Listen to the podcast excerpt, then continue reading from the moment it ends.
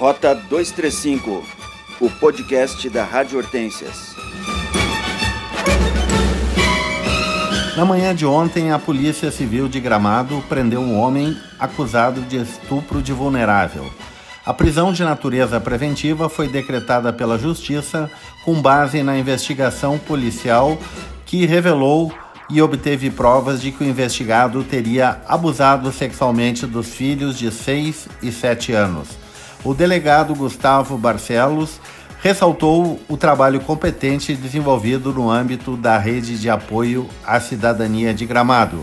Além disso, diante da situação de risco, as crianças foram acolhidas com intervenção do Conselho Tutelar a fim de afastá-las do ambiente onde ocorriam os abusos. Apesar da crise econômica brasileira, o mercado imobiliário de Gramado cresceu fortemente nos últimos três anos.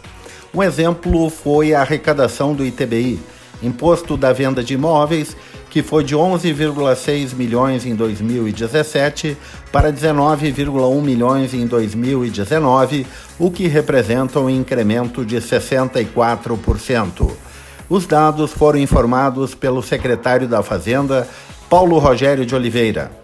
Ele falou que nos três primeiros anos do atual governo de Gramado, a receita com IPTU, Imposto Predial e Territorial Urbano, aumentou 20%. Saltou de 31,6 milhões em 2017 para 38,1 milhões em 2019.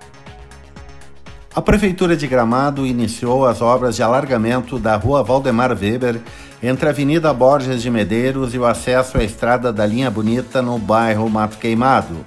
A via passará de 6 para 7 metros de largura, além de ter uma ciclovia com 2 metros e meio de largura.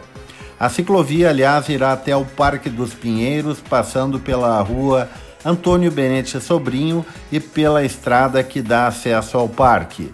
Outra melhoria será a recomposição de trechos da rua Antônio Benete que estão deteriorados.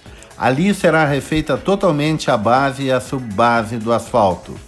Tecnicamente, haverá uma adequação longitudinal, já que entre a Valdemar Weber e Antônio Benetti existem variações de largura entre 6 e 11 metros, resultado de vários remendos feitos ao longo do tempo.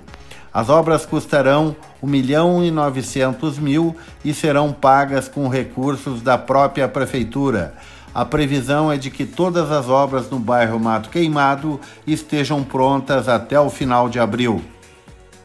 A Vigilância em Saúde de Gramado está reforçando o alerta do Ministério da Saúde para que a população faça a vacina da febre amarela. Segundo Marina Toniolo, responsável pela área, o alerta tem como base o registro realizado nas regiões Sul e Sudeste, sinalizando a circulação do vírus da febre amarela em macacos, o que aumenta o risco de transmissão em humanos. O público-alvo para vacinação são pessoas a partir de 9 meses de vida e 59 anos de idade que não tenham comprovação da vacina.